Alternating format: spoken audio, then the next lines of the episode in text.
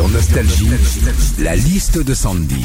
On vous parle pas mal de, de planètes hein, cette semaine, puisque c'est la semaine spéciale de Faut faire gaffe à la planète. Mhm. Aujourd'hui, la journée sans voiture. On évite de prendre notre, son véhicule automobile. Les alternatives, Sandy? Eh ben déjà première solution, on prend le bus. Moi j'aime bien euh, le bus, hein, c'est pratique. Quand t'es assis, t'admires euh, tranquille le paysage.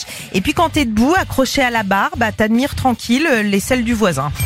Autre alternative à la voiture pour cette journée mondiale sans voiture, le vélo. Philippe, toi t'as opté pour le vélo pour faire certains trajets. Tout à fait, tout Oh, à fait. voilà. oui.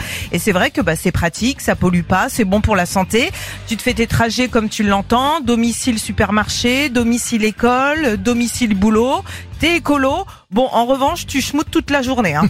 Après, il y a un inconvénient quand même à cette journée sans voiture, c'est que quand t'habites à la campagne et que t'es à 15 bornes de ton boulot, eh ben la seule alternative écolo, c'est de faire du covoiturage. Quoique, te retrouver dans la Renault Zoé Thierry qui pue du bec serré entre Chantal et Didier, tu te dis que finalement les 15 bornes, tu vas les faire en trottinette. hein. Retrouvez Philippe et Sandy, 6h-9h sur Nostalgie.